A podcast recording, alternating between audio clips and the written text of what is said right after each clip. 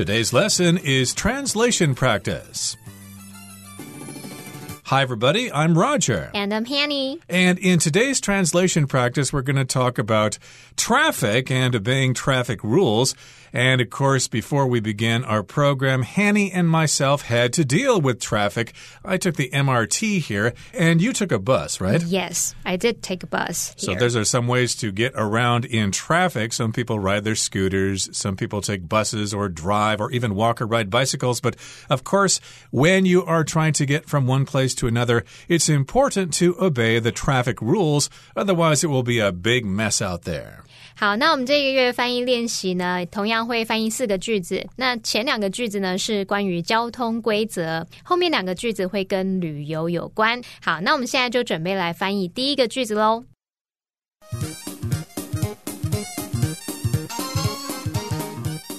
好，那么第一个句子他说啊，尽管每个人都知道遵守交通规则的重要性。但有些人可能还是会为了方便而闯红灯。好，前半句他提到说，尽管怎么样，然后但怎么样，这边我们就可以用连接词 although 或是 though 或者是 while 去引导这个副词子句。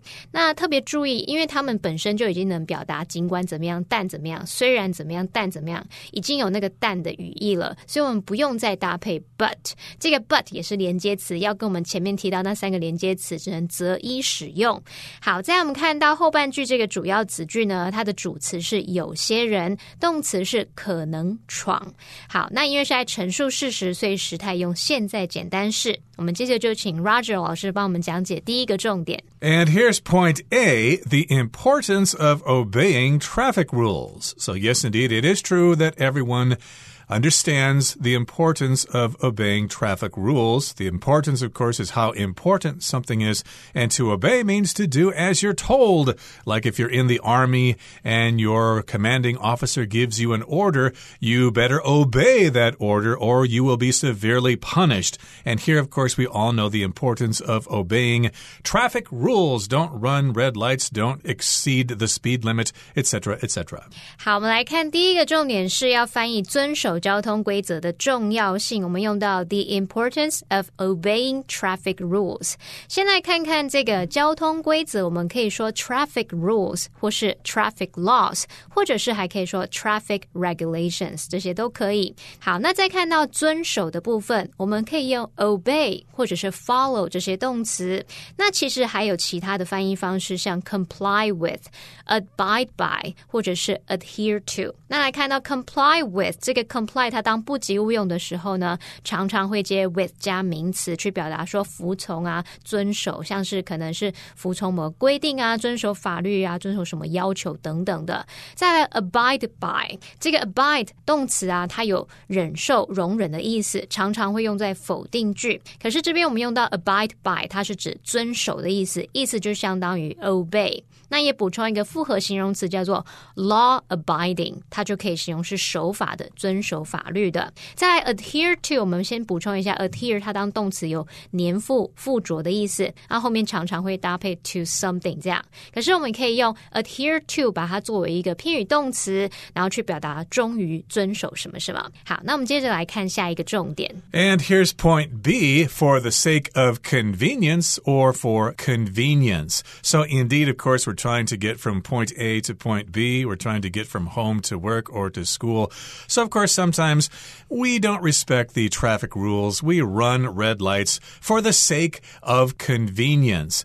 好，这边要表达为了方便，我们可以说 for the sake of convenience。那我们用到 for the sake of somebody or something，就是说为了什么的缘故，为了什么的利益。那也可以把它写作 for somebody's sake，或是 for something's sake。所以我们也可以用 for convenience's sake 去表达说为了方便，或者是更简单，你就用 for convenience 就可以了。那这个 convenience 它表示便利、方便。如果是要表达不便，那你就在前面加上 i n 这个。否定字首变成 inconvenience 就可以了。好，那我们再看到下一个重点是闯红灯。Mm -hmm, and this is point C to run red lights. Some people say to jump the light, and that just means the light has turned red, but you go anyway. 好，闯红灯怎么说呢？我们就可以用 run a red light 或者是 run a light。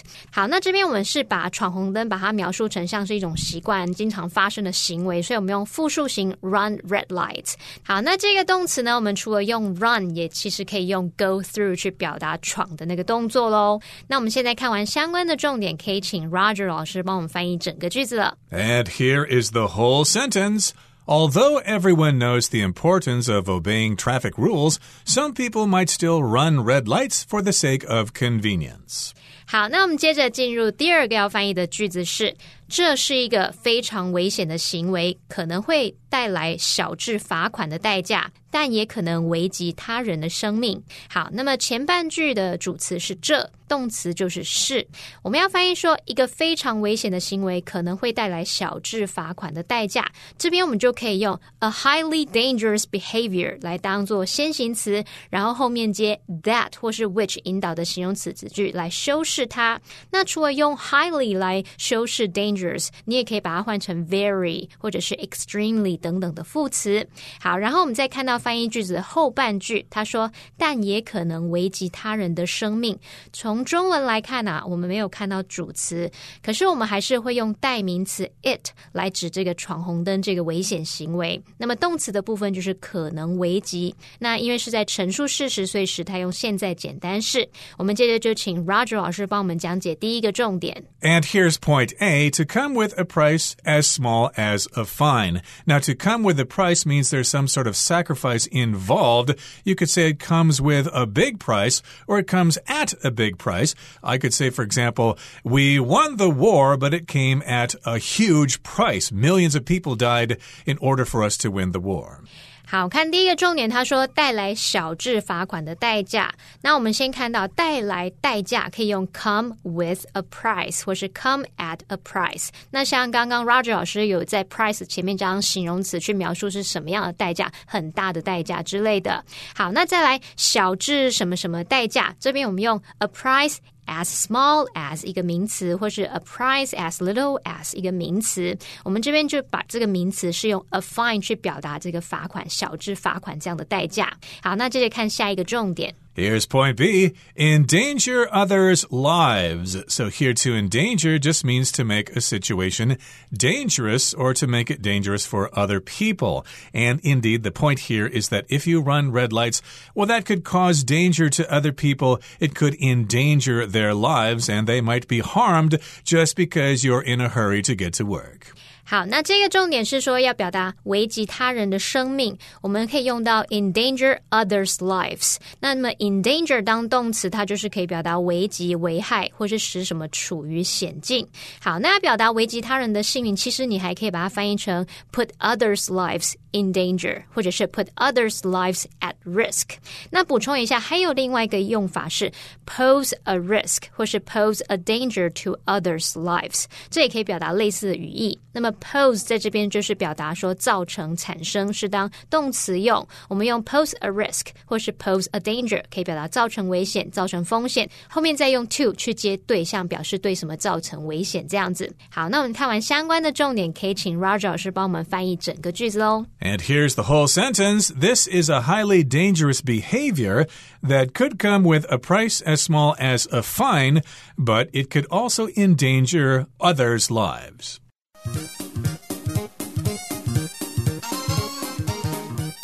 好，那我们接着要进入第二部分，是关于旅游的两个翻译句子。那第三个要翻译的句子是。 参观这座城市时，你将有机会深刻体验其丰富的历史和文化。那么前半句呢？他说参观这座城市时，我们可以用 when 或是 while 去引导时间副词子句，把它写作 when you visit the city，或是 while you visit the city。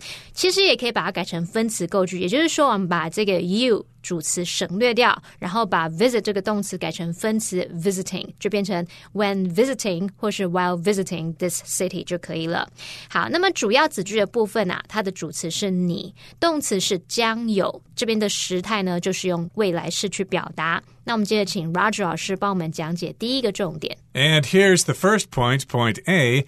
Have the opportunity or to have the chance to do something. So, indeed, that just means you have this chance. Maybe you have a busy life, but suddenly you've got some free time. So, you have the opportunity to travel, to check out a new city. It could be Taipei, Kaohsiung, Taichung, or Hong Kong, or New Delhi. Who knows? But yes, indeed, you might have the chance or the opportunity to go somewhere. 好，那我们看到第一个重点，他说有机会或是有机会做某事，我们可以用 have the opportunity to do something or have the chance to do something。那这边机会我们可以把它翻译成 opportunity 或者是 chance。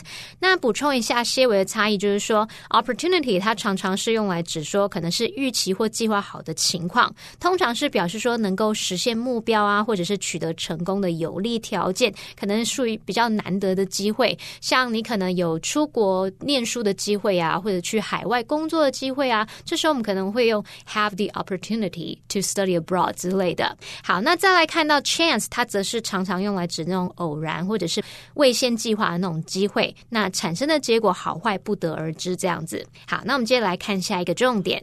And here's point B in a profound way. Okay, so you'll be able to experience the rich culture of the city and the rich history in a deep and significant way. It won't be just a boring little experience of going to a museum for five minutes, it will affect you deeply. 好，那我们来看到下一个重点是深刻或是深刻地，我们可以用到 in a profound way。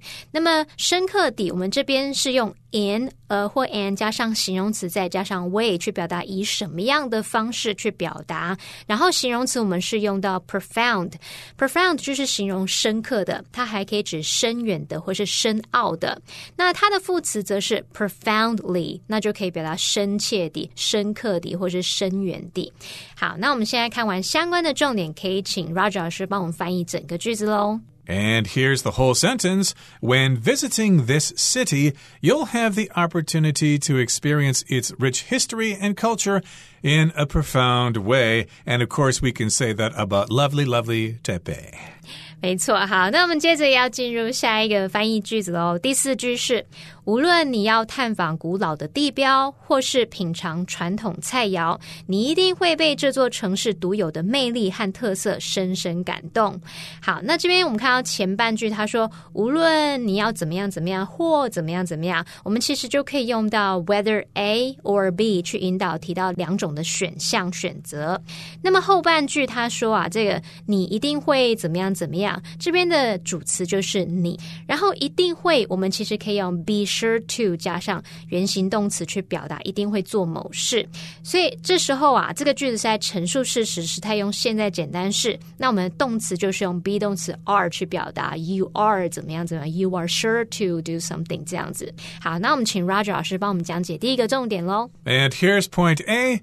Explore ancient landmarks or sample traditional cuisine. So you might be doing this or that, whether you're exploring ancient landmarks or whether you're sampling traditional cuisine, you'll still have a great time. Of course, landmarks are things that you can easily see and identify in a city, like the Statue of Liberty is a famous landmark in New York, or the Eiffel Tower is a famous landmark in Paris.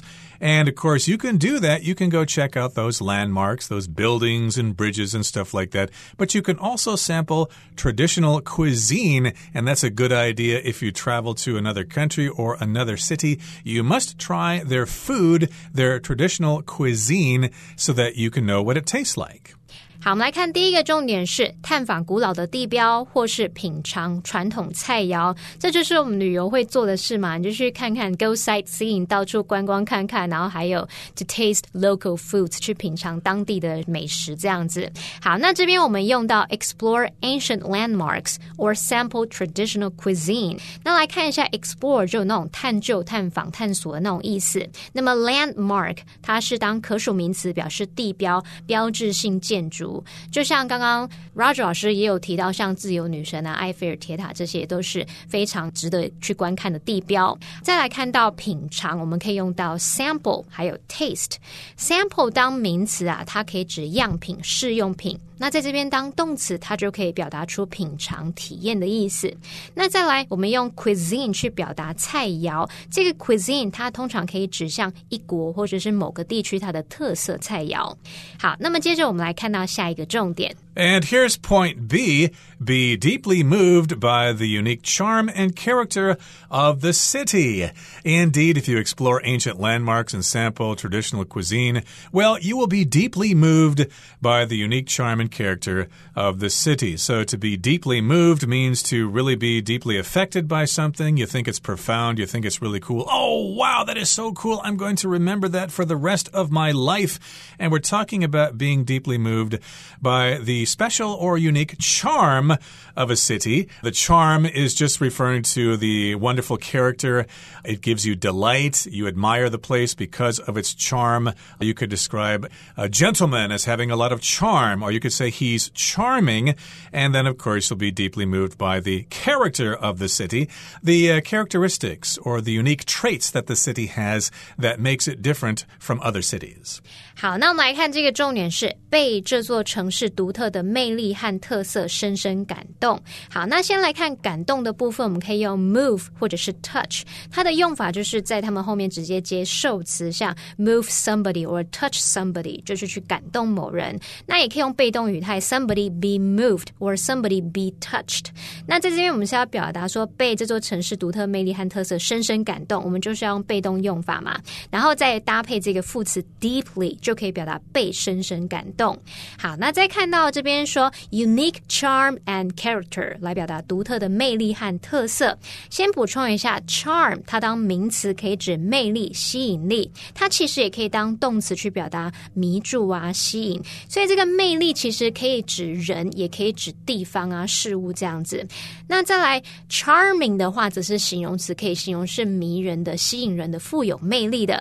好，再来看到 character，我们知道。character 它可以讲这个人物啊角色，或者像 cartoon character 那是卡通人物嘛。那它还可以指一个人的这种性格个性。可是在这边呢，它还可以指风格特色。我们在描述某个城市啊某地独有的特色时，你就可以用到 character 去表达。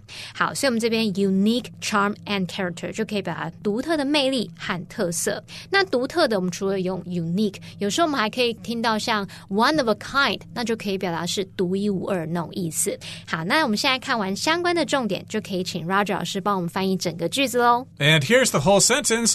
Whether you're exploring ancient landmarks or sampling traditional cuisine, you're sure to be deeply moved by the unique charm and character of the city. Not just a city, but maybe a small town or someplace in the countryside. Like, as an example, when I went to Lukang, or every time I go to Lukang, I am deeply moved by the unique charm of that town and, of course, the wonderful cuisine that you can sample there. And, of course, the people there are all very friendly. Well, that brings us to the end of this month's translation practice. We hope we helped you being able to translate things having to do with obeying traffic rules and traveling to unique and charming cities in the world. From all of us here at All Plus Interactive English, my name is Roger. And I'm Hanny. Goodbye. Bye bye.